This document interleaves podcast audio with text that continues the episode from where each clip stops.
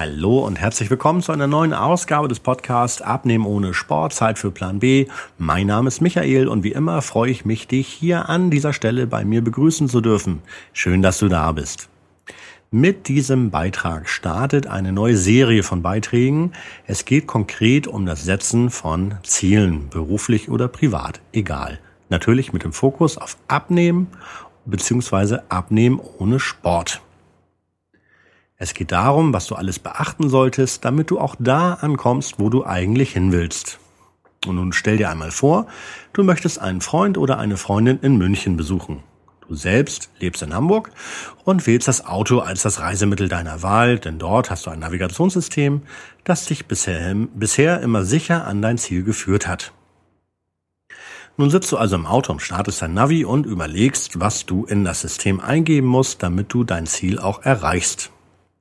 Im Idealfall hast du eine konkrete Anschrift, damit die Berechnung der Route losgehen kann. Was aber, wenn nicht? Du könntest natürlich München als Zielort eingeben, damit landest du aber mit sicherer Wahrscheinlichkeit nicht vor dem Haus oder der Wohnung deines Freundes. Auch die Benennung des Ziels durch eine andere Stadt in Bayern, nehmen wir mal Nürnberg, ist hier nicht hilfreich und ich denke, du verstehst, worauf ich hinaus möchte. Was hat das mit dem Thema Abnehmen bzw. Abnehmen ohne Sport zu tun? eine ganze Menge. Wenn ich jemanden im Coaching frage, was denn sein oder ihr Ziel ist, wohin die Reise gehen soll, höre ich oft wie aus der Pistole geschossen, ich will abnehmen. Oder auch, ich muss abnehmen. Übertragen auf das Navigationssystem im Auto würde das lauten, ich will irgendwo hin, weiß aber gar nicht so recht, was überhaupt mein Ziel ist. Geht es um 100 Gramm, 1 Kilo, 2 Kilo, 10 Kilo oder mehr? und über welchen Zeitraum sprechen wir und darüber, was der oder diejenige überhaupt bereit ist, in das Ziel zu investieren.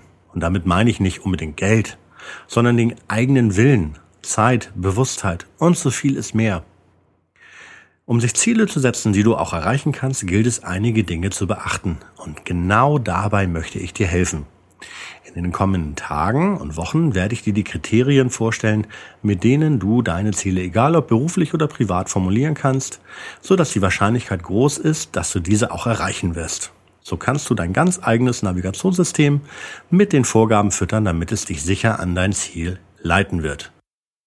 Du darfst dich schon jetzt darauf freuen, zu erfahren, warum Ziele realistisch, messbar, positiv, konkret, terminiert und attraktiv sein sollten.